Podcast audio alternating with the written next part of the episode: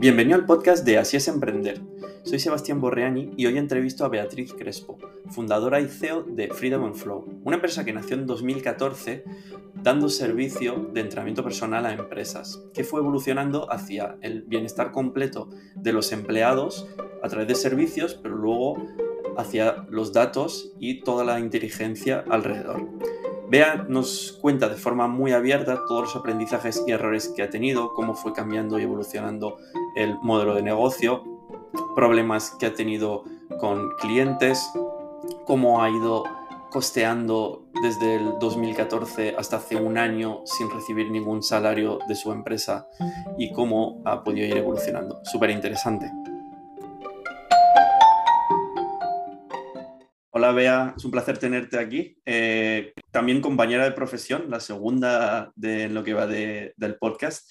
Eh, eres doctorada en Ciencias de Física y el Deporte. También creo que tienes otro doctorado relacionado con la medicina y ejercicio. Eh, bueno, pues, aparte de haber montado tu empresa Freedom Flow, así que muchos aprendizajes, eres una eminencia, va a ser un placer entrevistarte. Muchas gracias, Sebastián. La verdad es que es un placer estar estar aquí contigo y es una iniciativa que me parece que nos va a ayudar mucho a todos los emprendedores. Pues si quieres, preséntate y comenta un poco sobre ti.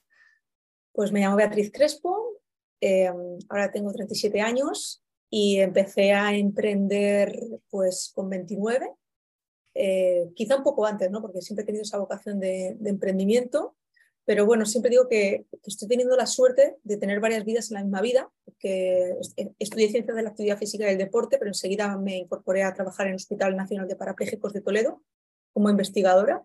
Ahí pude desarrollar los dos doctorados que, eh, que tengo. Y después de siete años, pues decidí dejar el hospital para lanzarme, por un lado, a la docencia académica en universidad y por otro lado, pues eh, formar parte de empresas, de, sobre todo en gimnasios, ¿no? en centros de entrenamiento. Eh, entre medias, pues al final fui aprendiendo un poco a, qué es lo que quería hacer. Mi propósito siempre ha sido mejorar la independencia de las personas a través del movimiento, esa era la base de donde pensaba que el ejercicio físico hacía maravillas, y lo sigo pensando, maravillas por, por, personas que realmente tienen muchas dolencias o que tienen una necesidad concreta. Y de ahí empecé a picotear en hacer entrenamientos en empresas y a directivos y a directivas y poco a poco lo que surgió como algo que se me daba muy bien, porque la verdad, oye, tenía facilidad para entrenar, pues eh, ha terminado en una empresa de, inteligencia artificial para mejorar la gestión de la salud y el bienestar empresarial. O sea, fijaros. Entonces, eh, ¿qué hace Freedom on Flow cuando arranca y por qué arrancas la, empresa? Pues la SL se forma en 2014 eh, con el objetivo sobre todo de crear programas de entrenamiento, eh, nutrición, psicología en empresas. Por aquel entonces, y bueno, todavía sigue habiendo, pero en las empresas sobre todo lo que ofertaban a sus empleados eran, pues, por ejemplo, patrocinios de carreras deportivas, ¿no? Entonces les ofertaban dorsales para correr medias maratones, maratones, etc. Y luego querían contratar un programa de entrenamiento aparte o un programa de nutrición, etc. Entonces, digamos que empezamos como proveedor de servicios y como venía del ámbito investigador, pues a mí no me cabía en la cabeza que cuando me contrataban un entrenamiento o me contrataban un programa, eh, no me dieran los resultados que tenían. O sea, simplemente sirviese pues, para divertir a la gente, para prepararles físicamente. Entonces empezamos a, y literal, ¿eh? a regalar las mediciones. Es decir, medíamos no solamente cómo mejoraban los empleados físicamente, sino cómo impactaba lo que la empresa le había ofertado emocionalmente eh, a través de encuestas validadas a nivel científico y luego empezamos a incorporar dispositivos que miden la variabilidad cardíaca para ver eh, cómo la mejora de la condición física impactaba, por ejemplo, la disminución del estrés. Eh, ¿Y, en, el rendimiento a nivel productividad empresarial? Eh, efectivamente. Entonces, a partir de ahí, empezó, empecé junto con mi equipo a investigar un poquito más sobre cómo podíamos convertir números de salud o de mejora de condición física en valores de productividad, en indicadores de negocio. Entonces empezamos a investigar en temas de economía, eh, ver pues, temas de asentismo, de siniestralidad, cosas que no nos enseñan normalmente en la carrera, pero que al final es el, idioma de las empresas. Y desde 2014 hasta ahora, que son ocho años, pues poco a poco hemos ido pivotando desde un modelo de negocio de servicios. Eh, hemos pasado por una parte de consultoría, seguimos teniendo parte de consultoría, evidente, hasta la creación de un software eh, que en un primer momento, la primera parte del software lo que hace es evaluar cuál es el estado de bienestar de los empleados, la percepción que tienen los empleados sobre su bienestar, sus hábitos de vida y lo que les vendría bien eh, que, la ayuda, que la empresa les ayudase a nivel de conciliación, a nivel de diversidad, a muchos niveles. Y por otro lado, en este 2022 hemos validado un segundo módulo dentro de ese software que lo que hace es, eh, ya a más nivel y, con integración de datos, integrar eh, diferentes fuentes de datos que hay en las empresas, que pues, eh, datos no solamente de reconocimientos médicos o de mutuas o de pólizas de salud, sino pues, datos de, de engagement, de compromiso, de talento, de formación. Entonces, al final lo que hacemos es, hemos generado un modelo de datos que lo que hace es, por un lado, estudia qué hábitos son los saludables para los trabajadores que tienes contratados o lo compara con las necesidades de, país, de empresa, sector.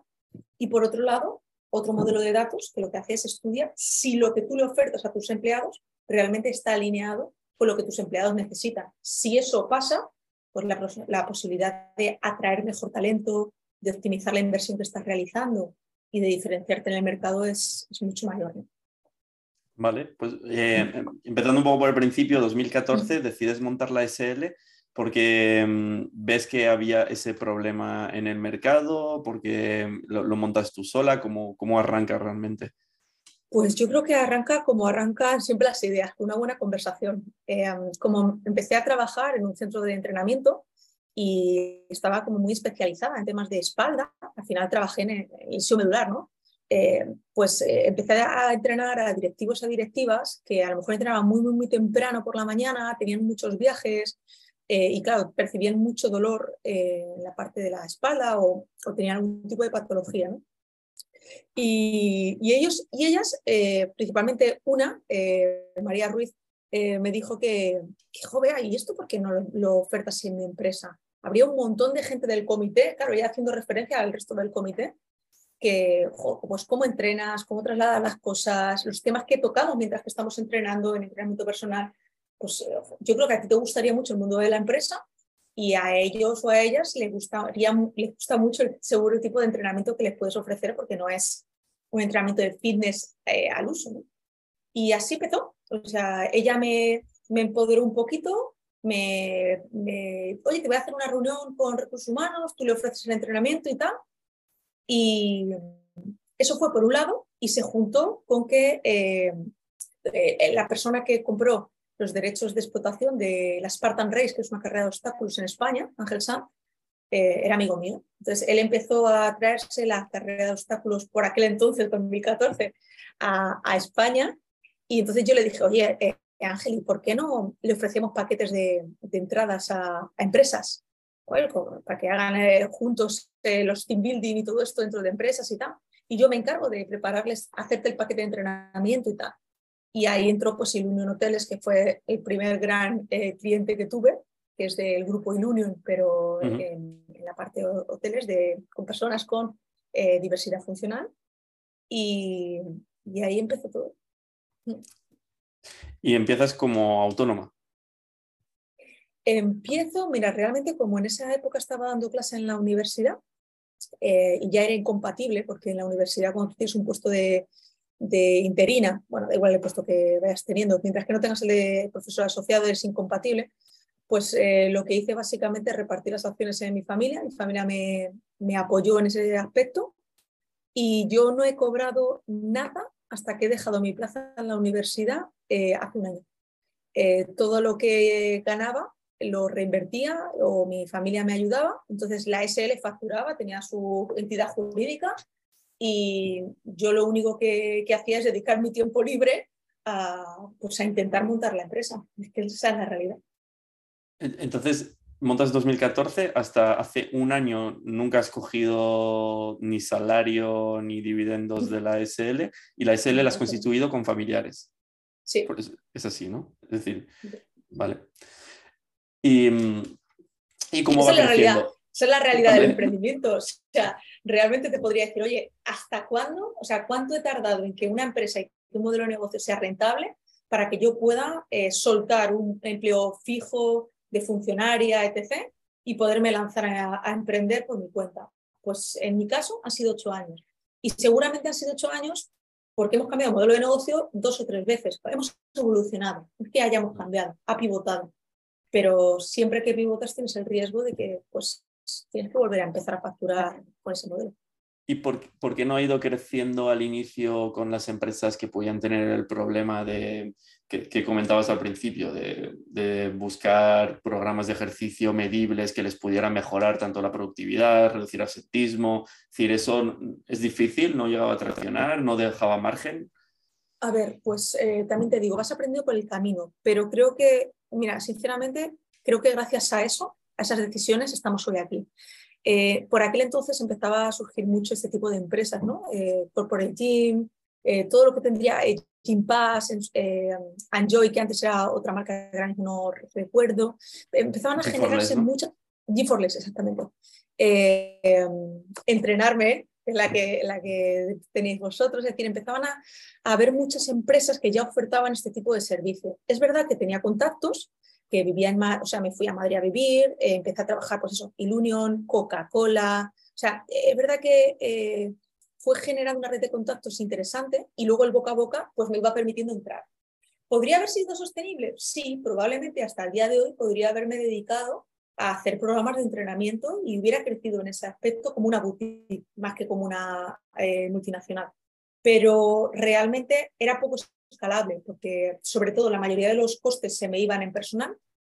Eh, había muy, muy poco, por no decir que muchas veces pagaba por ofrecer el servicio, porque al final te rentabilizaba mucho más en un momento dado ir cogiendo tracción en el mercado, ir cogiendo experiencia y, en muchos de los casos cuando ofreces algo que no está basado en tecnología, también hablábamos hace ya casi 10 años, eh, pues sí, vas, vas, como en consultoría, tú vas cobrando, pero también vas gastando en, en recursos humanos. ¿no? es que es un tema de margen, de que las empresas no, no, pagaban lo que debería haber habido para que hubiera un margen suficiente. Y luego, hay y luego, evidentemente, cuando empiezas a trabajar con empresas más grandes, los márgenes de pago, o sea, los plazos de pago, son a 60 días, eh, con confirming, con ciertos aspectos que no es que no es como una formación o una conferencia. Yo voy ahora a dar una, o antes, iba en 2014 a dar una conferencia o una formación y a la semana siguiente tenía el pago hecho. Entonces, al final, tienes que tirar mucho de pulmón para mantener un, proyecto, un proyecto como ese encima de la mesa, que fue lo que pasó. Fue uno de los primeros grandes errores. Mantener a pulmón sí o sí un modelo de negocio que no era rentable, eh, por una ilusión o porque tú te enamoras de lo que estás haciendo. Al final estás haciendo un bien social, eh, la gente se queda súper contenta, te siguen llamando de otras empresas, pero realmente el nivel de facturación ni la velocidad de facturación es tan rápida como los recursos que tú necesitas para ofrecer los servicios el primer error que he cometido en mi vida, eh, y lo he cometido gracias al esfuerzo de mi familia económico, ha sido empujar a pulmón sí o sí un modelo de negocio que no era rentable por muy bien que hiciese la sociedad. ¿Y tu familia entonces ha ido metiendo dinero para mantener viva la sociedad? Tanto ellos como yo hemos ido manteniendo, eh, porque yo al final también he dado conferencias, es decir, eh, yo puedo decir que tengo un piso invertido, un piso grande eh, de los precios de ahora, invertido en Freedom casi, por hablar de márgenes. Mira, nosotros empezamos con los 3.000 euros de, para constituir sociedad aquí en España em, y luego hemos calculado que hemos llegado a, meter casi 100.000 euros, eh, eh, más lo que son ingresos de cliente. En, habéis quemado 100.000 euros. Sí, sí. Y, y aunque ahora 100.000 euros, 100.000 euros para levantar una empresa y tal, lo, lo consigues más o menos rápido, ¿vale? Realmente en ese momento 100.000 euros eh, para una familia, no al final mi padre, mi madre, mi tía que, me dejó dinero en un momento dado, y yo, eh, pues es que son los ahorros de una vida, porque al final no solamente es el dinero que metes, es el tiempo que estás implementando, eso al final aprendes a cuantificarlo, pero en el momento en el que estás ahí es que es sin tiempo. Y luego, em, que al final no solamente estás quemando el dinero que tú estás invirtiendo, sino te estás metiendo en bancos, en préstamos, o sea, lo que son líneas de crédito que luego no llegas a pagar, te lo metes en deuda en préstamos. Em, los clientes, claro, lo que ingresas es como una lavadora, para adentro y fuera. Si contratas a gente eh, y, oye, hay muchas veces que sale muy bien, pero hay veces que sale regular. Entonces, cuando tú inviertes en una persona y luego sale regular, bueno, regular, o simplemente el, devenir de esa persona eh, es cambiar de empresa, por muy contentos que estemos, pues todo eso eh, es dinero que al final de año dices, ostras, que se me cae la empresa, ¿no? Y, yo, eh, es algo que, hubiera cambiado. ¿Y cómo es lidiar con la responsabilidad de que tus padres te dejen dinero? Quiero decir que... A ver, vengo, de una, vengo, de una, familia de, mis abuelos maternos sobre todo eran empresarios y paternos, mi padre siempre, siempre nos ha apoyado. ¿no? Entonces mi hermana Carmen empezó a trabajar conmigo en 2016.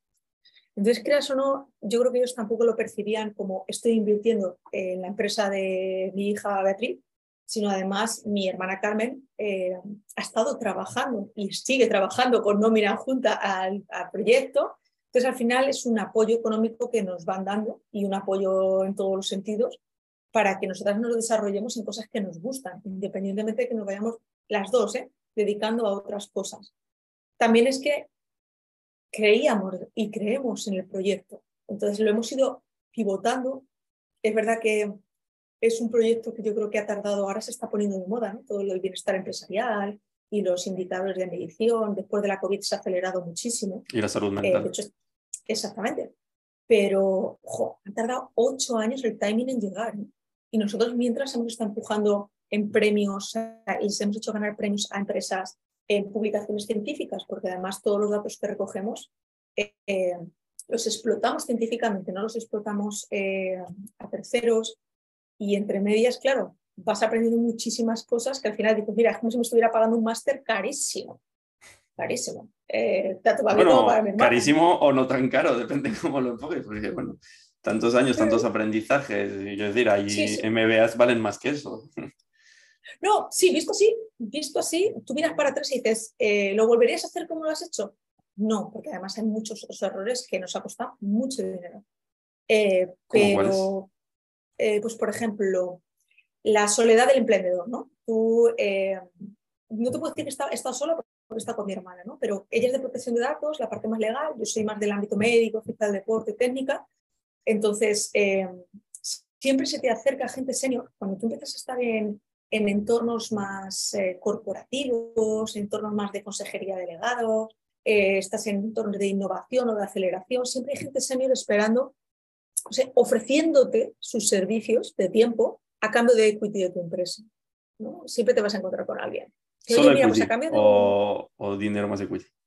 No, no, eh, bueno, hay de las dos partes, pero imagínate que en el mejor de los casos solo sería equity, ¿no? Que es una de las cosas que a nosotros también nos, eh, nos pasó. Oye, pues yo te doy mi tiempo y te doy mi, conocimiento, mi know-how a cambio de un 25% de la empresa. Entonces, claro, eh, tú empiezas a leer y dices, bueno, es que lo mínimo, pues no, no, vas a dar más de un 2, un 3, un 5. Toda esa información hace unos años no estaba eh, tan al alcance. Entonces tú piensas que un 25%, porque se te una un miembro más al equipo, si tú y tu hermana estáis siendo capaces de levantar y de facturar y de estar con grandes empresas, pues te da también un poco de reparo, un poco de responsabilidad. estoy trabajando con empresas muy grandes y tengo que seguir creciendo. Em, entonces yo ahí la suerte que tuve es que no perdí el 25% de mi empresa por un intercambio de tiempo a cambio de equity, por que decidí invertir en Pricewaterhouse en este caso, un despacho de abogados importante, para que me llevase toda la negociación de lo que es eh, ahora, bueno, es un plan de Phantom Share, pero en su momento no era Phantom Share, era directamente equity. Es verdad que ellos me decían, oye, vea, esto no eh, se hace así, esto no, pero al final te metes en ese, en ese creer, querer confiar en la otra persona. Y gracias a ellos eh, no perdí el 25% de la empresa porque no se cumplió el timesheet, no se cumplieron algunos sitios de los que había planteados y conseguí al final pagar el tiempo, pero no perder mi empresa. Gracias a hacer ese contrato de que si no se cumplía se pagaba el tiempo involucrado, pero no se, daba, un porcentaje de la empresa eh, como parte de los Phantom Shares. Pues por ejemplo, ese error me costó alrededor de 30.000 euros, porque entre que pagas unos buenos abogados, eh, pagas el tiempo a precio de oro de la persona senior eh, que te está asesorando, 30.000 euritos que... ¿Ese asesoramiento te ha sido positivo, quiero decir? ¿O al no cumplir, qué, qué hito estaba asociado que no se ha cumplido? Era parte del marketing. Te podría decir que, no sé si esos 30.000 euros me han evitado volver a cometer ese error. Entonces, te diría, en cuanto a cosas, pues en su momento me sirvió como apoyo, eh, pero a medio y largo plazo lo que me ha servido es para no volver a cometer ese error. O sea, saber que no voy a perder un 25% de mi empresa a cambio de nada y sobre todo me ha evitado eh, ofertas que han llegado después muy parecidas. O sea, por eso te lo cuento, porque es que es una cosa, mm, suele pasar. Tienes una buena idea, tú te vas a una aceleradora, ahora hay muchos venture builders que te dicen, oye, tú me das el 50% de tu empresa y yo te ayudo a escalarla, te pongo el equipo de tecnología, que es como un caramelo muy fuerte, porque claro, es, es un quebradero de cabeza, podemos hablar de eso si quieres después, pero, pero te ponen el caramelo y tú sueltas el 50% de tu empresa a cambio de ayuda, de sentirte acompañada o acompañado en el camino de emprendimiento y no te das cuenta que, que estás perdiendo el mayor valor que tienes porque en cuestión de un, dos, tres movimientos eh, te has quedado fuera del tablón de juego, sin fichas para jugar y luego por otro lado también en muchos de los casos el proyecto no sale adelante y al final la persona que estás poniendo tiempo, recursos, dinero, eh, eres tú. Pero sí que volverías a hacer la fórmula de que un asesor externo a través de Phantom Shares y si no, pues se le paga por los servicios. ¿Eso lo volverías a hacer y articular de esa forma? Si necesitaras un servicio externo yo, que realmente te aportara. yo, te digo, ahora que tengo el dinero, contrato. ¿Vale? Y solo, ya está. Eh, no, le metes un porcentaje. Y solo aporto, y, y, todo solo aporto Phantom Share. En este caso, además, ahora estoy con dos, dos planes de Phantom Share para que el trabajador o trabajadora que me aporte valor antes de entrar como Phantom Share. O sea, no como contrato inicial sino mm. una persona que realmente lleve años aportando valor a la, a la compañía eh, y que le digas, oye, esto, esto lo hago. un eh, pequeño paréntesis. Em, un, en el podcast eh, intento que todos los anglicismos se expliquen o, o, no llegar a recurrir a ellos. Entonces, si puedes explicar el concepto de Phantom Shares. Bueno, a, a, grandes rasgos, no soy una experta, pero a grandes rasgos es como acciones fantasma en las que tú lo que haces es generas un porcentaje de acciones del 100%, imagínate, generas un 5% de, de, acciones en las que tú dices, mira, pues los beneficios, cuando yo, si yo alguna vez vendo la empresa o alguna vez eh, eh, cedo parte de acciones a un tercero y me paga por ellas, es decir, si en algún momento obtengo el negocio con, con la venta de estas acciones, tú te vas a llevar un porcentaje asociado al beneficio que yo obtenga de eso. Entonces, la persona que entra con esas acciones fantasma, digamos que forma parte de la empresa, pero eh, no tiene ni derecho ni obligaciones, las dos cosas, eh, a opinar sobre los, negocios que se hacen dentro de la empresa desde el punto de vista del accionariado. O sea, nunca forma parte eh, como accionista de la empresa, pero sí recibe los beneficios en el caso de que se monetice. Claro, es fantasma en cuanto a que no es accionista hasta que no ocurra una venta o algo así, lo cual se utiliza mucho en España porque no, te, es decir, no tienes por qué pagar eh, los impuestos asociados a obtenerlo. Eso es. Que, de hecho acaba de cambiar eso con la nueva ley de startups que permite que haya justamente que le puedas dar acciones directamente a alguien sin que en los primeros, no sé si son 10 años o algo así, eh, no tenga que pagar, eh, pues porque si te dan 30.000 euros en acciones tienes que pagar un, 20% o algo así. Tienes que, adelantar. Entonces, claro, tienes que adelantar dinero que a veces uno no tiene, lo cual puede ser incluso un problema porque, claro, si no lo puedes vender, entonces, bueno, se articula de, esa forma. Y lo que decías, hay gente que, pues, al final quiere ser, tener porcentaje a cambio de eh, prestar servicios. Sí, a ver, ahora mismo también es, una moneda de cambio muy recurrente. O sea, hay gente que te viene, te dice, mira, yo no trabajo para ti si ya de partida no me das acciones de tu empresa o phantom share, o hay, hay diferentes modalidades. ¿no? Pero yo, eh, a ver, te diría, para cerrar la pregunta anterior, ahora que tengo dinero, eh, invertiría en servicio. Pero cuando no he tenido dinero y sé qué es, qué es no tener dinero, eh, intentaría valorar con...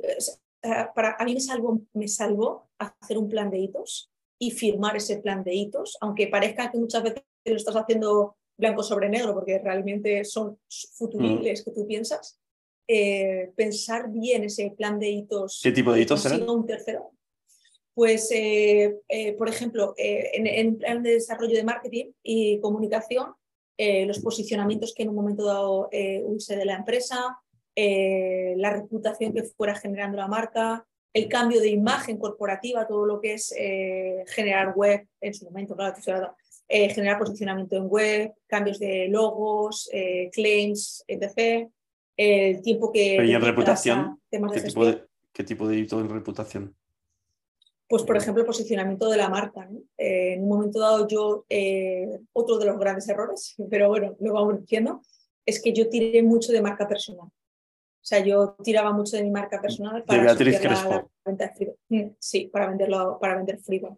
Entonces, uno de los objetivos que buscaba era que Freedom fuese entidad propia, o sea, que no, que no dependiese de Beatriz Crespo para tener confianza detrás. Eh, y es, pues ese era, por ejemplo, uno de los, de los hitos, ¿no? que, se nombrase mucho más en, en medios y en prensa, eh, que hubiese eh, momentos de gestión detrás, no solamente del área de marketing, sino también del área ejecutiva, qué decisiones se tomaban, que no venta a clientes o apertura de puertas. Estábamos hablando también de perfiles ejecutivos con mucha red de contactos, entonces que te abrieran puertas. Pero todo eso estaba como, los hitos eran como muy tangibles, en plan 18 apariciones en prensa, no sé cuántos contactos, tantos eh, el logo tiene que estar, o porque, porque, porque a la hora de luego tener que decir, oye, no has cumplido, entiendo que tiene que ser bastante objetivo. Hubo dos, hubo, dos, cosas que nos permitieron eh, cancelar ese contrato. Uno fue eh, que fue un año muy malo y la empresa entraba en quiebra. Eh, entonces, claro, eh, cuando tú le dices a una persona que va a coger acciones de una empresa en quiebra, pues te facilita mucho el trabajo para no coger acciones y que le pagues lo que le debes en tiempo. Ya, vale. y otro fue que se nos empezó a pasar tiempo en lectura de emails, en cosas que bueno, pues realmente no aportaban operativamente a la empresa, era parte del trabajo que tenías que hacer. Entonces, bueno, entre una y otra se llegó a un acuerdo amistoso. La verdad que hay, eh, o sea, yo sé que fue un error, pero también sé que fue un error por nuestra parte. O sea, fue un error de desconocimiento de que es un negocio así, de no es nada personal, son solo negocios, eh, sería lo que diría la Forbes. Eh, pero al final se llegó a un acuerdo amistoso, se ha pagado lo que se ha debido en tiempo o en dedicación a tiempo y bien, y ya está. Y fin. Vale. Mm.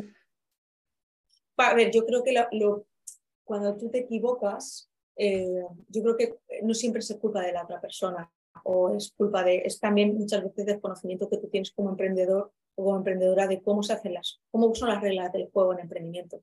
Nos venden que en muchos de los casos tú eh, tienes una buena idea, la ejecutas, pasas por un proceso de aceleración, etc. Pero hay muchas redecillas dentro de la red de juego que es las relaciones personales que tú vas estableciendo por el camino.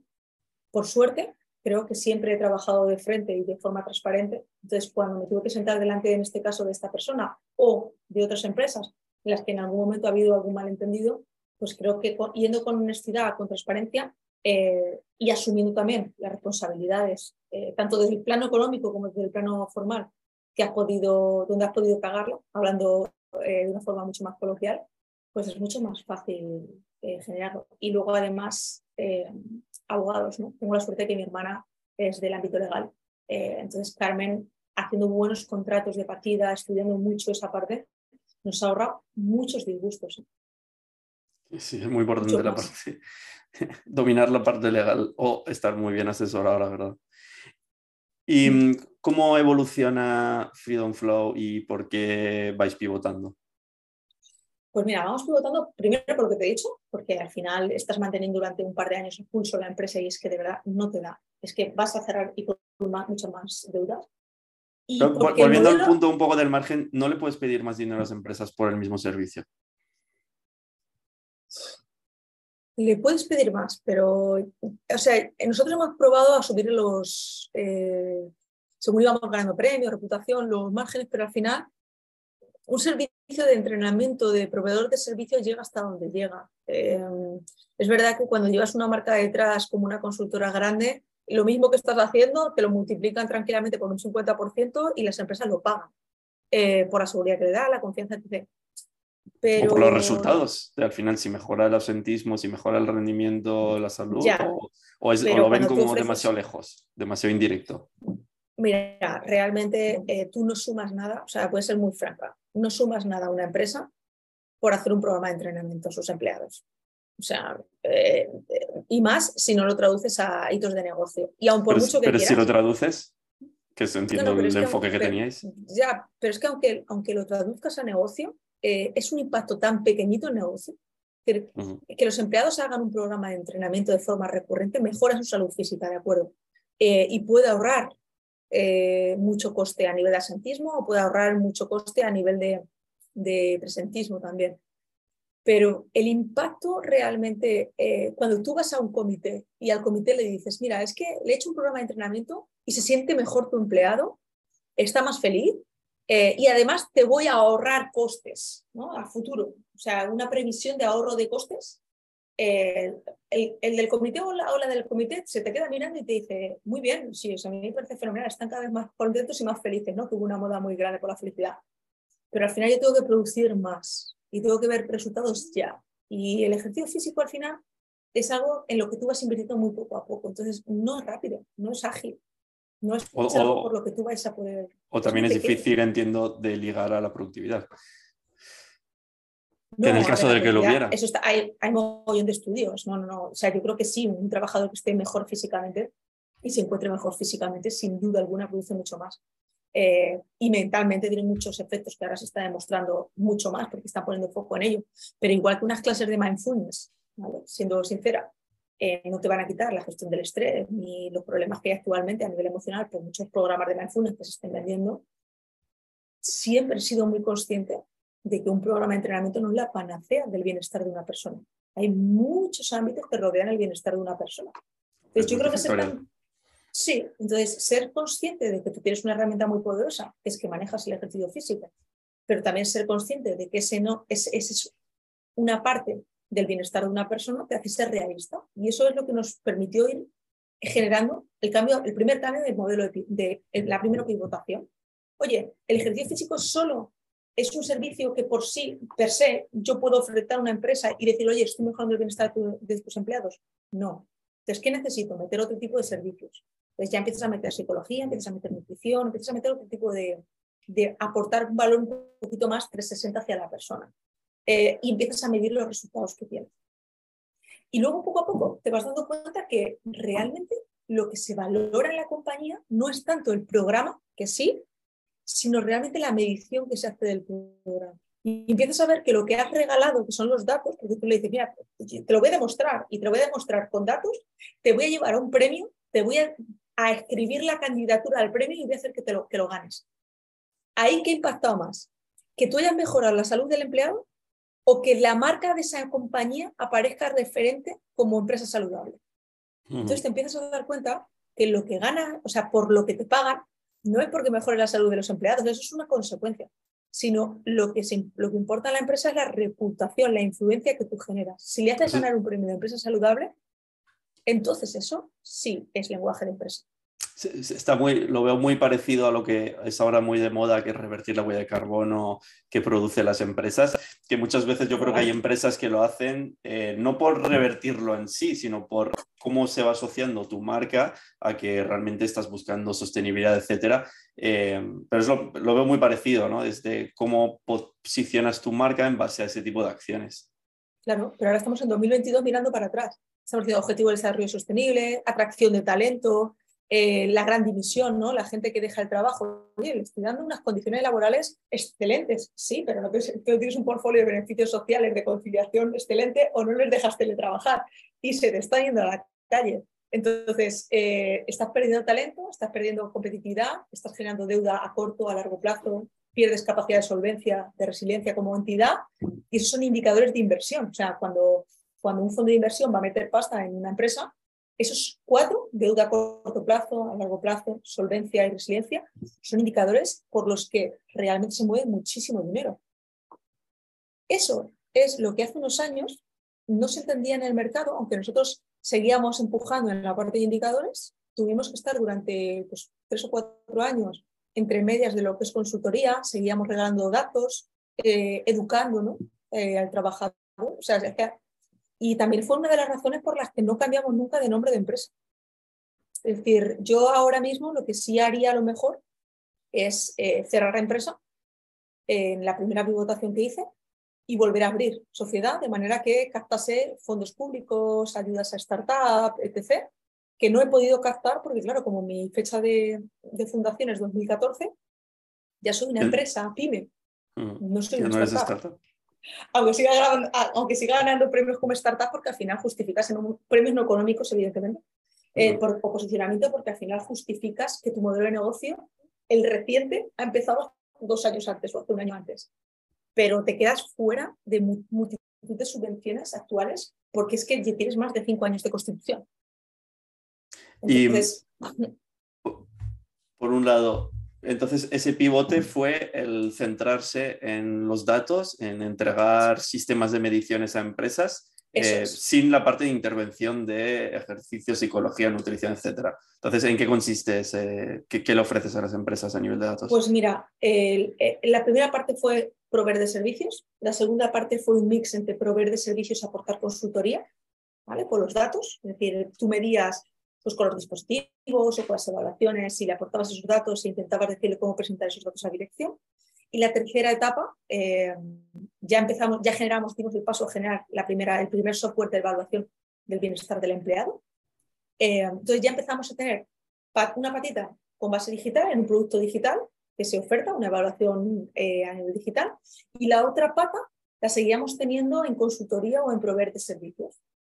Pero lo que haces es con la evaluación digital personalizabas la temática de las formaciones que dabas, personalizabas el tipo de programa que dabas, Y ahora lo que hemos hecho es a partir de pues 2020, la herramienta la creamos en 2019, la de, Wellbeing Score, es la evaluación de, salud.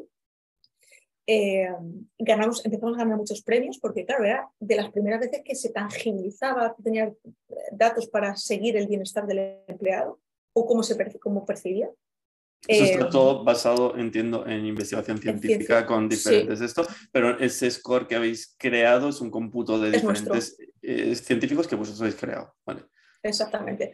Lo que pasa es que para validarlo, pues eh, como yo seguido trabajando en la universidad, pues lo hemos validado a través de trabajo de máster, trabajos de doctorados, eh, académicos, escalas de evaluación científica que están validadas a otros niveles. Es decir, siempre nuestra sello de identidad es que siempre hemos intentado ser lo más rigurosos posibles dentro de que no estamos en un contexto de ciencia, estamos en un contexto corporativo. ¿Y si alguien lo quiere eh, utilizar, ese score lo puede utilizar porque está publicado y replicarlo o tiene que pasar por vuestra empresa? Tiene que pasar por nosotros, el modelo de datos es privado. Ok. Sí. ¿Y patentado? ¿Hay alguna patente asociada? No se puede, no se puede patentar unas preguntas y unas respuestas. Y más cuando eh, hay escalas válidas a nivel científico. Lo que sí eh, se va patentando es el, eh, de momento no hay, sin patente, o sea, no, no, no, hay forma de patentarlo. Lo que tú, la única forma de patentarlo es la reputación que tú vas generando en medios.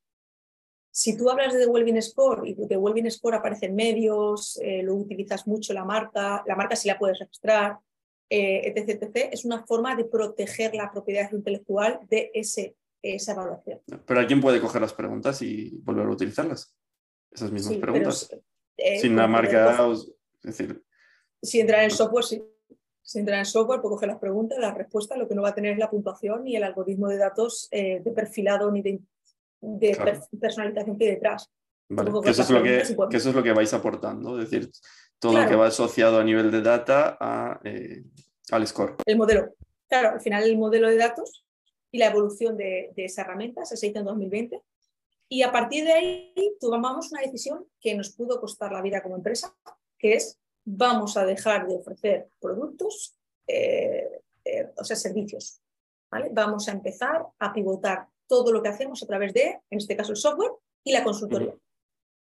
Entonces, eso es una decisión que hace que tengas que empezar a decir que no a proyectos que hasta la fecha te están entrando dinero, seguramente mucho más margen cuando empiezas de nuevo otra vez, eh, y ahí pasamos un momento en el que dijimos, ostras, llegó la COVID eh, en ese medio. Y claro, llegó la COVID en un momento en el que tú tienes que dar a conocer un nuevo servicio que es el de evaluación y tal, sin poder visitar a, a, la gente, porque normalmente eh, yo lo que hacía es con la moto por Madrid, me iba por todas las empresas, iba presentando, los premios eran presenciales, en cada premio o en cada evento presencial que había de empresa saludable, tú estabas por allí, o sea, mucho trabajo de, desarrollo de negocio detrás, de hablar con las personas, de ir conociendo. Por eso no cambiábamos de nombre, porque a la directiva de Coca-Cola, a la que yo le había vendido el primer programa eh, como Freedom and Flow, me la volví a encontrar, ya estuvieras eh, dando servicio para Coca-Cola o cualquier otra empresa, en algún premio de estos de empresa saludable, Y, y, todavía seguís aquí dando vueltas, sí, pero ya hemos pivotado. ¿Te acuerdas que te hablé en su momento de los datos? Pues ya estamos aquí.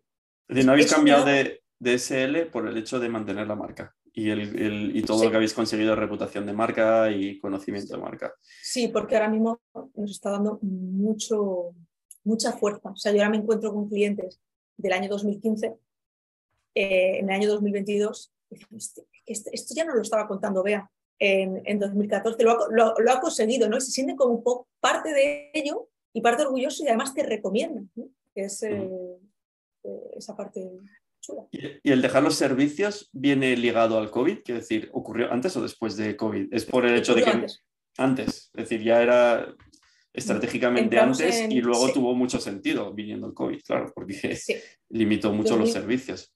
En 2019 tuvimos la suerte de que eh, Correos, la empresa de Correos, generó un, que sigue estando, ¿no? unas oficinas de aceleración en las tablas en Madrid, en el norte.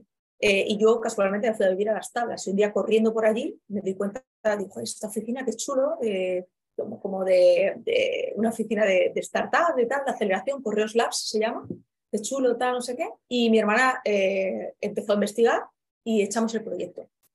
claro, tuvimos la suerte de que una persona, yo digo suerte, pero realmente es mucho trabajo detrás, de que la persona que estaba seleccionando los proyectos que entraban a formar parte como eh, un año ¿no? de gratuito de un espacio, eh, pues estaba súper implicada eh, en la parte de salud y bienestar del empleado. Posiblemente no tenía nada que ver con los proyectos que eran premiados en correos en aquel entonces, que era mucho más de logística y tal, mm. pero nos hizo un hueco. y al hacernos un hueco nos ahorró los costes de tener un espacio físico, que aunque parezca una tontería, para nosotros en ese momento era, era vital, nos aportó eh, un, entorno súper enriquecido con otras startups eh, con las que juntos pues había una startup de diseño gráfico, había otras startups de logística, y entre todas nos, íbamos retroalimentando y nos íbamos dando servicios que no podíamos contratar a terceros porque no teníamos dinero. Y eso nos salvó eh, el año 2019 y nos ayudó, con la ayuda de Raúl García, que es la persona que lleva y sigue llevando la parte de Correos Labs, eh, nos ayudó a pivotar el modelo hacia un modelo mucho más basado en, base tecnológica. Eh, Porque esa tecnología, ¿cómo la construís? Es decir, ¿tenéis equipo asociado? ¿Cómo lo pagáis? ¿Cómo lo habéis pagado desde el pues inicio? venga, vamos a por el error número 80, que es eh, cuando quieres desarrollar tecnología y no tienes ni idea de cómo se desarrolla tecnología. ¿no? Entonces empiezas a no saber qué son los requerimientos funcionales. Contratamos una empresa externa de tecnología eh, que la verdad eh, nos lo facilitó mucho. Luego pasamos por, por periodo de amenazas, de pagos, de tal, o sea, un caos. Pero en primer momento nos, nos facilitó mucho el trabajo, hicimos el score. Vuelvo a decir, cometimos muchos errores nosotras porque no sabíamos desarrollar tecnología. Por lo tanto, tú cuando te pones a trabajar con un equipo de tecnología y no tienes claro ni tus requerimientos funcionales, ni qué quieres desarrollar, o sí, sé que quiero esta pregunta, sé que quiero esta respuesta, pero tienes que diseñar todo el modelo de datos, eh, pues cometes muchos errores. Al final, el equipo de tecnología también se acaba desmotivando, acaba siendo mucho más costoso para ellos de lo que era a priori. Es decir, yo una de las cosas que sí quiero dejar encima del podcast es que muchas veces echamos la culpa a otros eh, porque creemos que no están haciendo servicio como lo tienen que hacer, pero es que en emprendimiento lo primero que tienes que reconocer es que, como decía René Descartes, solo sé que no sé nada.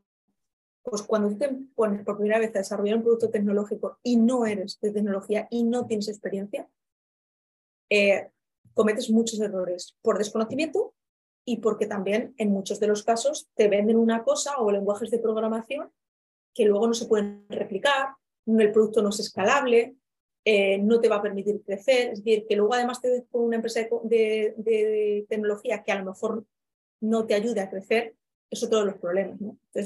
esa parte de empresa tecnológica, eh, al final, desarrollado lo que vosotros decíais que tenían que hacer, o es decir, lo tenéis más o menos claro.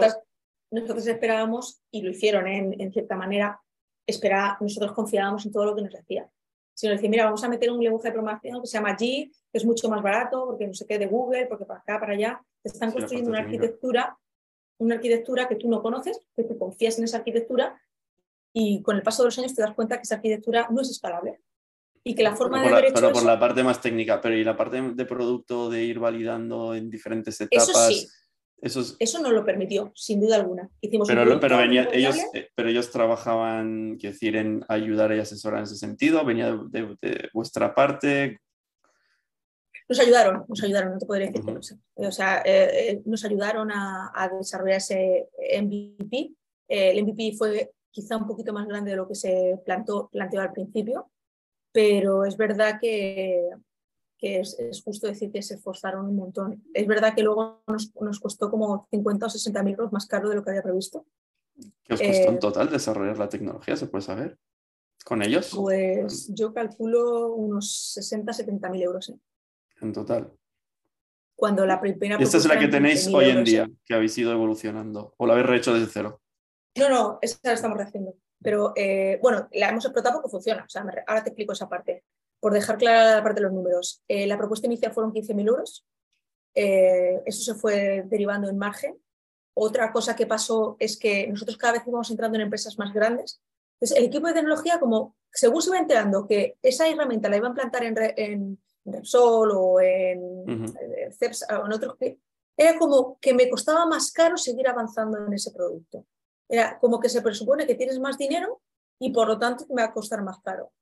Y luego hubo un momento en el que no me querían entregar eh, en producción el producto hasta que no les facturase eh, 5.000 euros más, 5.000 euros más, 5.000 euros más. O sea, hubo un momento en el que mm, eh, puedo decir que me sentí no solamente engañada, sino también eh, un poco extorsionada, porque tenías que dar servicio a terceros y si te, te faltaba, te, o sea, tú te comprometías con contrato con cliente y si IT te fallaba, es que estabas vendida. O sea, la reputación que habías conseguido durante años la podías perder en cuestión de no dar un buen servicio a un cliente claro. ¿Y qué hiciste? ¿Pagar? Sí. ¿Qué hice? ¿Pero y seguís trabajando con ellos o no? No, no. Pero, pero eh, desarrolláis sobre el código que ya crearon. Volvemos, sí, volvemos a lo mismo. No, no. Eh, ahora te explico esa parte de que hemos, hemos evolucionado eso. Volvemos a lo mismo.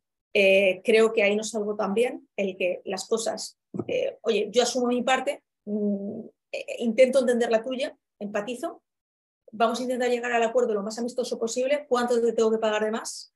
y si te das cuenta, los dos errores que te he comentado al final se han resuelto pagando más dinero, asumiendo tu responsabilidad, agachando un poco tu ego y diciendo, venga, a ver si esto se termina lo antes posible y tiro para adelante. ya está. Entonces, pues yo creo que es un aprendizaje muy importante porque creo que muchas veces las cosas se truncan simplemente por ego. Porque si tú ahí te pones, te pones, te pones, se pueden truncar y la empresa quiebra. Eh, me quedo sin Sinceramente, me quedo sin herramienta y vete a tribunales a, a, renunciar o a lo que tú quieras, pero se te acaba la empresa. Entonces, ¿qué pasa? Que eh, yo creo que nosotros, por ejemplo, esa herramienta funcionaba, o sea, al final funcionó. Fue mm. muy difícil trasladarla a otro equipo de tecnología. Pero como quedamos bien, como intentamos empatizar, el equipo que había antes, y también quería soltar el proyecto, evidentemente, eh, hizo una formación al equipo que entraba. El equipo que entraba, gracias a una compañera, la verdad que nos lo facilitó mucho. Entonces, la herramienta funciona y sigue funcionando y nos ha monetizado y sigue funcionando a día de hoy. Y ahora pagáis a otra empresa externa para que haga, continúe con ello. ¿O, lo habéis metido interna gente? No, no, no, seguimos con la empresa externa, pero, eh, pero no, es escalable. O sea, el lenguaje en el que está hecho no es escalable. Entonces, ahora, eh, hace un año y pico, hemos empezado a pivotar a otro modelo de otra plataforma en la que pues, esta herramienta dejará de ser operativa porque hay muy pocas cosas que se puedan aprovechar, salvo el know-how, salvo el modelo de datos, salvo todo lo que hemos aprendido durante estos años. Y, y la herramienta pasa a construirse de cero. ¿Pero qué parte no es escalable? Pues todo eh, por ejemplo, todo el, lenguaje de, programación y cómo están diseñadas la base de datos, las consultas a, la base de datos es tan compleja. Hay tanto, a mí lo que me traslada en tecnología, hay tanto lío, tanta más. Porque, a mí un software, o sea, un servidor, esto va a otro. Hay algo que, que he oído muchas veces y me perdonarán si hay algún programador escuchándolo, pero es que cuando un desarrollador lee código de otro, muchas veces es, uff, esto está fatal, hay que hacerlo desde cero. no, no, eh, me lo han mirado gente muy amiga, o sea, eh, me, lo han, eh, me lo han auditado para realmente, pues por lo mismo, por lo mismo. oye, pero a ver, ¿esto hay que tirarlo de verdad o no? sí, O sea, hay que tirarlo. Entonces tienes, por otro lado, parches que te han ido poniendo. Entonces, claro, esto se llena de parches, parche más parche más parche. Consigues dar servicio. Muchas veces en emprendimiento lo que nos dicen es si funciona, no lo, no lo tires, no lo dejes. Ok, fenomenal, nos sigue dando servicio, pero, pero es que nosotros estamos a otro nivel ya de tecnología, estamos a otro nivel de, de producto tecnológico. Eh, es verdad que, que, al final hemos pasado, vamos a por el tercer equipo de tecnología no por mal, sino porque al final vas evolucionando y necesitas, pues ya metes inteligencia artificial, modelos de machine learning, otra serie de eh, crecimiento, de escalabilidad en la que necesitas otro, otro volumen, otro tipo de, equipo. Y nuestra decisión ha sido, oye, eh, como queremos hacer una plataforma y un software nuevo, que no solamente sea una evaluación de bienestar, sino que además es un, lo que será eh, una de las primeras plataformas de gestión del bienestar empresarial, eh, ¿Qué hace eso? ¿Dar recomendaciones sobre, oye, como tu score de well-being es este, deberías hacer esto? Ese es un módulo. Ese, ya, pasa a ser un módulo, un módulo de evaluaciones basadas en ciencia estándar que tú puedes realmente eh, usar y hacer benchmark, porque eso es otro de los grandes retos que hay, como hacer benchmark con, con, otro. Eh, pero tenemos tres módulos más. Hay un módulo que va a evaluar eh, cómo se adapta la oferta de beneficios y compensaciones que tú le ofertas a cada trabajador con sus intereses. Eh, hay otro módulo que lo que hace es integra diferentes eh, archivos no estructurados y estructurados de diferentes departamentos y son capaces de, generar análisis en base a diferentes fuentes de datos. ¿Qué tipo de archivos? La primera parte, por ejemplo, pues, reconocimientos médicos, archivos que tienen que ver con evaluaciones de engagement, de clima, pero también, eh, por ejemplo, rendimiento en eh, usabilidad de formaciones, eh, relaciones laborales, nóminas. O sea, al final, en torno al trabajador, cada departamento trabaja diferentes intereses. ¿Qué información te da el programa? El, programa lo, que hace al final es que estructura en seis dimensiones las necesidades de la oferta de valor que tú le estás ofreciendo al trabajador desde el punto de vista de salud y prevención de riesgos laborales, de experiencia de empleado, de entorno profesional, eh, todo lo que tiene que ver con estilo de vida, todo lo que tiene que ver con gestión emocional y, con bienestar financiero. Y recoges información de muchos archivos que tú vas recogiendo en, en, la empresa. ¿no? Entonces consigues, por un lado, que todos esos archivos que se pierden, esa información que no se está utilizando para nada, se aproveche eh, consigues alinearlo con indicadores de negocio eh, y poner al, empiezas a construir modelos de gestión empresarial que en vez de trabajar en vertical, eh, vayan trabajando en horizontal, es decir, que tú consigas que todos los departamentos que trabajan de cara al empleado puedan retroalimentarse de la, de la información de otros departamentos. Por ejemplo, yo soy del área de formación, tengo que contratar nuevas formaciones y a veces lo que hago es contratar formaciones de capacitación técnica o formaciones de talento, etc. Vale, pero es que la salud, el Departamento de, de, de, Salud o Prevención de Riesgos Laborales, contrata por su lado, con su budget económico, otras formaciones. Total, que el empleado no sabe ni qué beneficios tiene, ni cómo le suman, ni nada. Eh, entonces, ese cambio de modelo de bienestar empresarial es en el que estamos ahora mismo y ese software realmente ahorra un montón de trabajo. O sea, antes de desarrollar este software, este servicio ya llevamos como dos años implementándolo manualmente.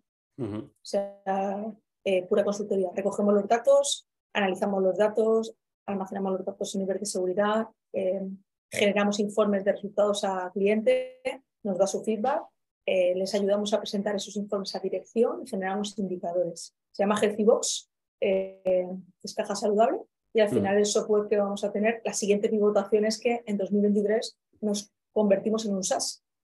Eh, entonces tendremos esa Box y por un lado pues, tendrá The Wellbeing Sport con las evaluaciones y los diferentes módulos de servicios. Y, y, la empresa lo que hace es tener un seguimiento del bienestar de sus empleados, ¿no?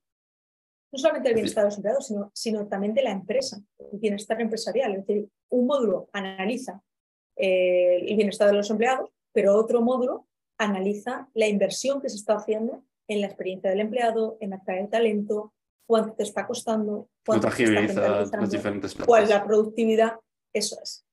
Es decir, eh, hemos dado el salto de hablar solamente del empleado a hablar de bienestar, modelos de bienestar empresarial.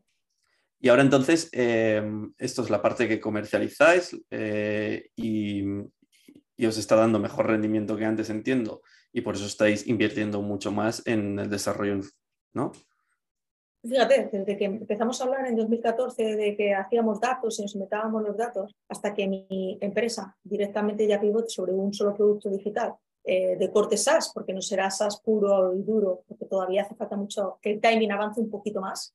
Eh, han pasado ocho años eh, para que las empresas empiecen a entender que trabajar con datos es una forma rentable de invertir en la experiencia del empleado, no solamente a nivel de salud por un lado, de bienestar o de talento de forma integral. Entonces, eh, ¿nos es más rentable? Sin duda alguna, sí. Ahora mismo tengo muchísimo más margen de, beneficio, eh, con una inversión en costes mucho más pequeña. Tengo un equipo de cinco personas que maneja tanto en España como en Latinoamérica y expandiéndonos a Estados Unidos eh, estos software, es decir, puedo dar servicio a nivel global. Vuestro equipo son cinco personas que tu, tu, hermana y tres más, entiendo. Yo, mi hermana, yo, sí, yo mi hermana, analista de datos, eh, la parte de ingeniería, sobre todo de computacional, de aspecto de datos, más a otro nivel ingenieril y también desde el punto de vista eh, operacional. Eh, y, y, luego lo que, lo que tengo es toda la parte de marketing. Vale. y, y luego externalizado empresa de tecnología, aparte.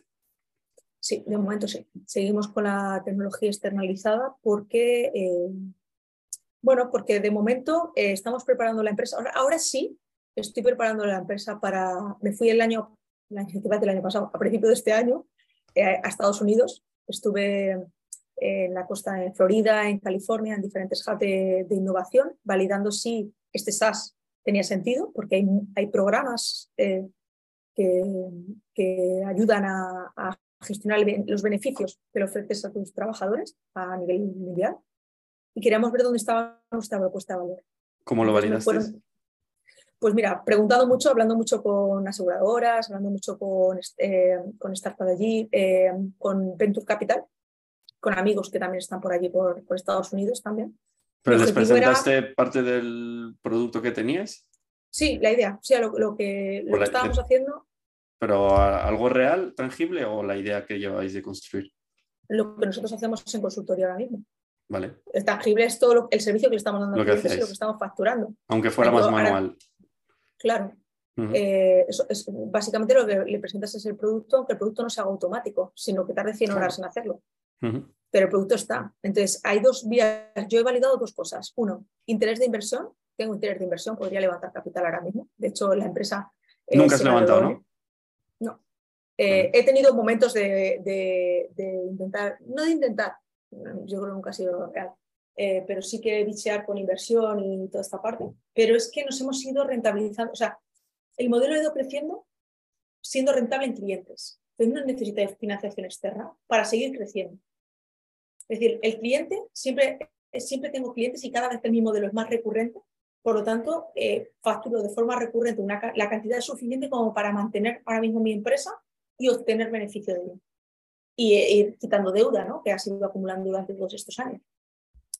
Entonces, eh, yo básicamente, eh, cuando he ido a Estados Unidos, lo he valido de dos formas. Uno, ¿qué interés habría de financiación externa en eh, meter dinero en, o comprar parte de la empresa? ¿vale? Para escalarla a un nivel mayor, porque al final tú estás creando un software que viene a complementar a otros. O sea, es así. O una consultora grande de recursos humanos o un broker de seguros o lo que sea. Y por otro lado, eh, lo que quería validar es si en compañías estadounidenses que tienen modelos diferentes de, beneficios empleados, realmente el modelo de datos que teníamos para medir el impacto tenía sentido o no. Y si alguien lo estaba haciendo.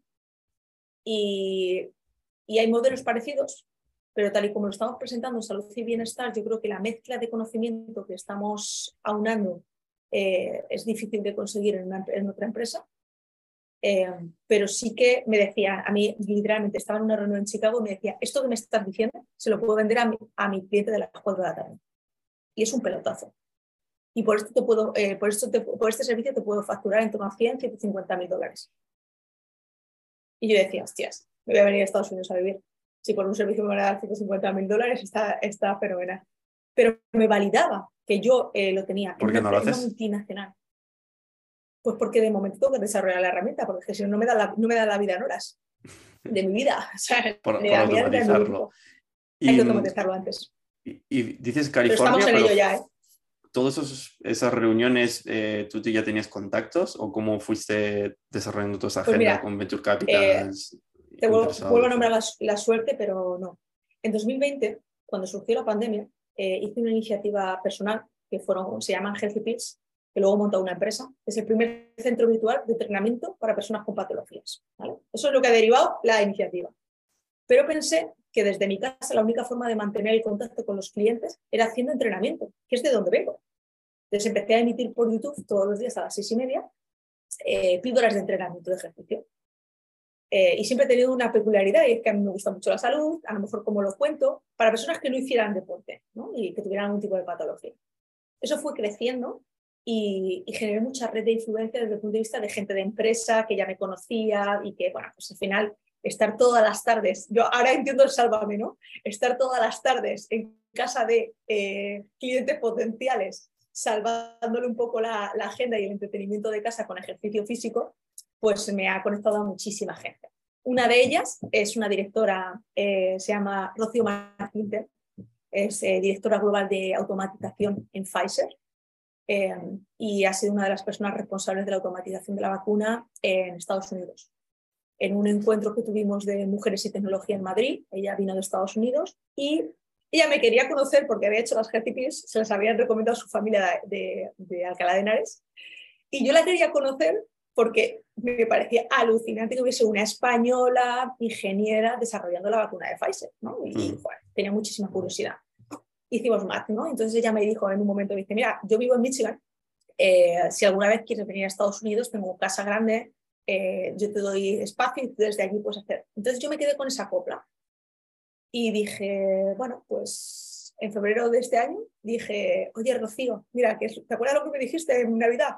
Pues que si puedo ir eh, sin compromiso ninguno y me fui a Estados Unidos. Y desde mi base en Michigan, eh, además ella me ha acompañado, o sea, se ha venido conmigo porque podía trabajar a Florida, a California, eh, hice contactos con Stanford, he estado en, laboratorios de- en uno de los mayores laboratorios de genética y de medicina personalizada de Stanford. Es decir, preparé contactos y otros me fueron surgiendo desde allí. Tenía reuniones en Chicago y a lo mejor en Chicago me decían, oye, pues cuando vayas a Miami te pones en contacto con este, con esto, con esto. Cuando estés en, en Silicon Valley eh, te pongo en cont- contacto con esto, con esto, con esto. Entonces me tiré tres años, o sea, perdón, tres meses eh, viajando por Estados Unidos, conociendo gente eh, que no conocía hasta la fecha y generando contactos. Básicamente eso. Y levantándome a las 3 de la mañana, para contar también la parte menos guay, a las 3 de la mañana para conciliar eh, con España y con el trabajo en España.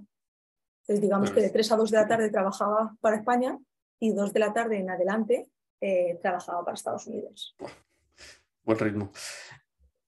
Pero qué, importante es toda la parte de generación de contenido. Es decir, no dejo de escucharlo sobre diferentes marcas, eh, como la generación de contenido acerca al público, te permite conectar tanto con tus clientes, en tu caso a nivel networking de negocio.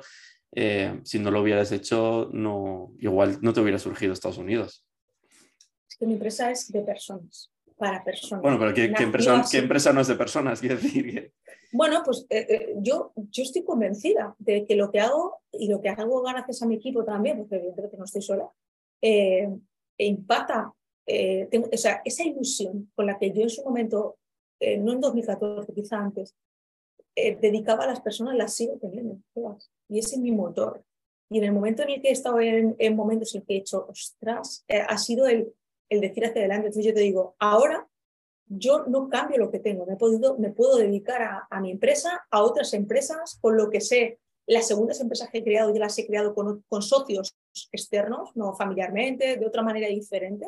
Estoy explotando los conocimientos que, he generado. Por eso te digo que hasta los mayores errores me han validado. También te digo, ahora soy capaz de cerrar la puerta de una empresa o de una idea muy rápido si veo que esto no es rentable y no me enamoro tanto de la idea. O sea, eso es una cosa que te enseñan los Ujú. años. Eh, a fracasar, porque yo creo que he fracasado muchas veces, aunque siga teniendo la misma marca eh, comercial detrás. Pero es que no entiendo las cosas de otra manera. Es que es un boomerang. Si yo no hubiera sido honesta si no hubiera sido transparente, si no hubiera de verdad intentado, si hubiera intentado engañar a alguien, te prometo que no estaría donde estoy. Porque mm, esa red de influencia, al final, cuando tú subes de nivel, yo digo subir de nivel cuando empiezas a, empezar a hablar con gente que realmente te puede dar el dinero para que tú eh, estés, o los clientes, es que ya se sabría, ¿sabes? Es que ya habría habido algún comentario negativo hacia mí, incluso con las personas eh, con las que no he conseguido llegar a más trabajando o eh, por equity o por lo que sea, siempre he intentado acabar de la forma más honesta posible. Oye, no nos hemos entendido, mm, ¿se soluciona con dinero? Fenomenal, pues si se soluciona con dinero, así me cueste a mí eh, salud y trabajar 200 veces más para pagarte, lo voy a hacer.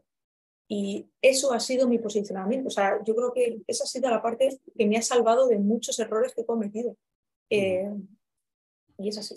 Sí, o de salvarte de los errores o de sobrepasarlos de la mejor forma posible, entiendo. ¿Y que em, algún otro error aprendizaje que quieras compartir? Pues, por ejemplo, no empezar a trabajar con una empresa si el contrato no está firmado. ¿Sabes? Eh, Porque no te dejen con el culo al aire. Eh, efectivamente. O sea, eso yo creo, y es difícil, ¿eh? Es difícil porque muchas veces cuando trabajas. ¿Varias veces?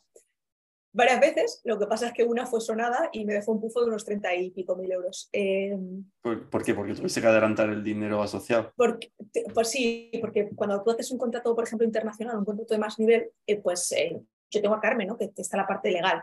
Eh, y habrá otras personas que contratéis a gente legal y ya está. Pero cuando hay que hacer un contrato internacional, nosotros trabajamos con protección de datos. ¿no?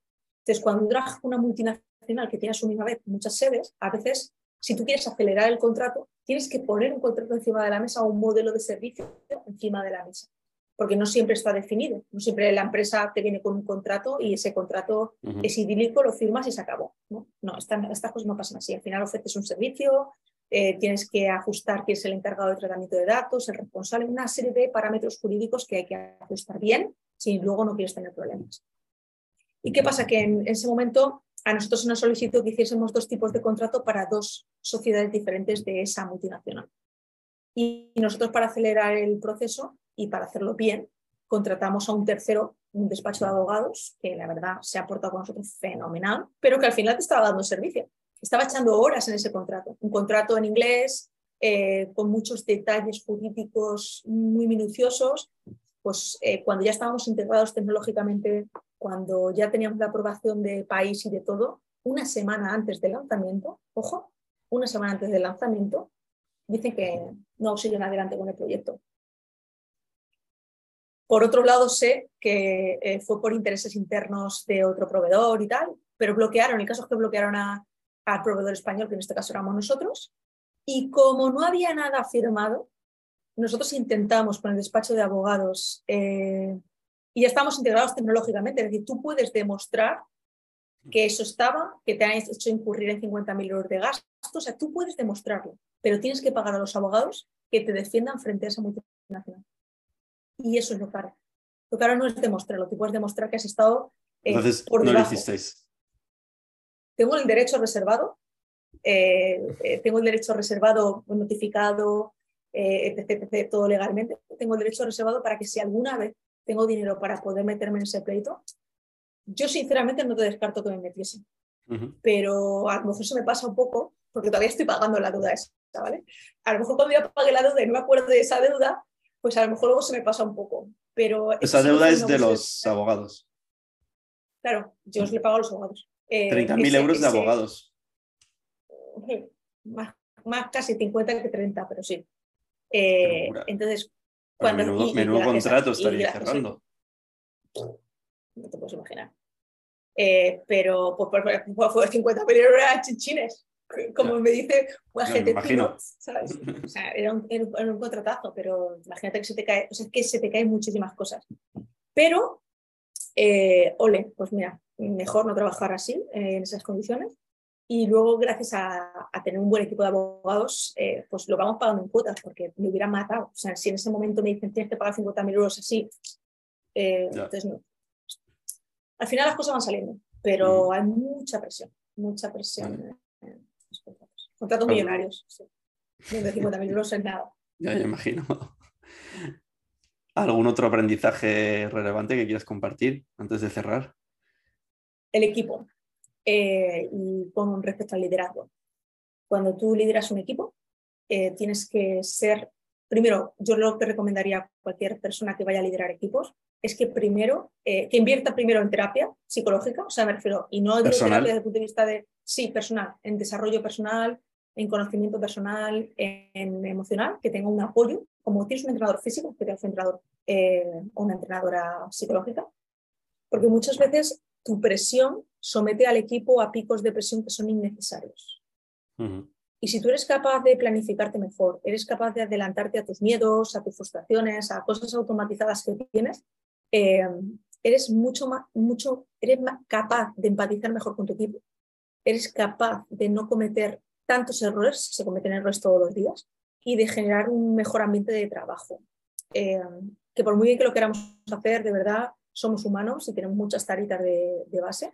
Entonces, yo lo que el, mayor error eh, en ese sentido eh, ha sido, soy muy exigente, tengo un nivel de autoexigencia muy alto, un nivel de autorresponsabilidad muy alto, y hasta que no empecé a trabajar con la parte psicológica, eh, no he sido capaz de entender que las cosas no las tengo que hacer yo porque sí, sino que puedo delegar, eh, aunque se hagan menos rápido, menos ágiles.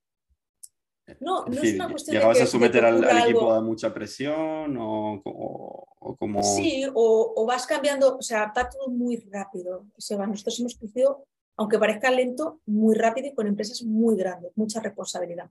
Entonces, ¿qué pasa? Que cuando tú te echas una marca, una marca o una empresa a la espalda, tú, ¿vale? Te gusta mucho empezar a delegar porque eh, si te pones tú a hacer el informe de resultados, eh, crees que lo haces lo mejor posible y vas más rápido y ayudas al equipo. No ayudas al equipo. O sea, para mí un aprendizaje que he tenido es que liderar no es empujar, no es tirar eh, y no es todos esos tipos de verbos, ni de delante ni de detrás, es echarte a un lado. O sea, un buen líder es quien es capaz de echarse a un lado para dejarle tiempo y espacio a las personas para que desarrollen su potencial en lo que tú les estás proponiendo. Volver. Es decir, no te echabas de lado. No, no, ayudaba, intentaba tirar. Oye, pues yo te ayudo. Y claro, ayudas tirando.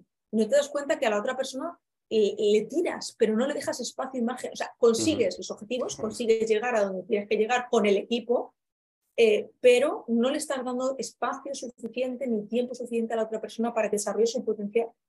Y eso para mí es un error. ¿Y alguno se fue o tuviste roces o qué No, la verdad que he tenido, no, la verdad es que siempre he tenido un muy buen equipo. O sea, la gente que ha dejado de trabajar en Freedom normalmente ha dejado de trabajar o bien porque empezado otros proyectos y era normal, porque nosotros también hemos pasado por épocas en las que, bueno, o sea, al final el salario, todo lo que puedes dar es, tú puedes dar lo máximo que puedes dar, pero puedes dar más. Eh, pero no, la verdad es que con los trabajadores eh, con mis compañeros de trabajo hay una relación excelente, yo creo que con todos, los que están, los que se han ido y los que a lo mejor volverán. Sí, pero, Me, refería más a, ese momento que decías, ¿no? El consejo de la terapia personal, pero porque antes igual no lo aplicabas bien y qué consecuencias, qué consecuencia tuvo eso en el equipo, ¿no? Es a lo que quiero pues llegar, es emocionalmente te, cuenta que cumples, Te das cuenta que cumples con los hitos, cumples con los objetivos, un cliente fenomenal, pero que al final dices, ostras, ¿es necesario que, siempre estén sometidos a tanta presión?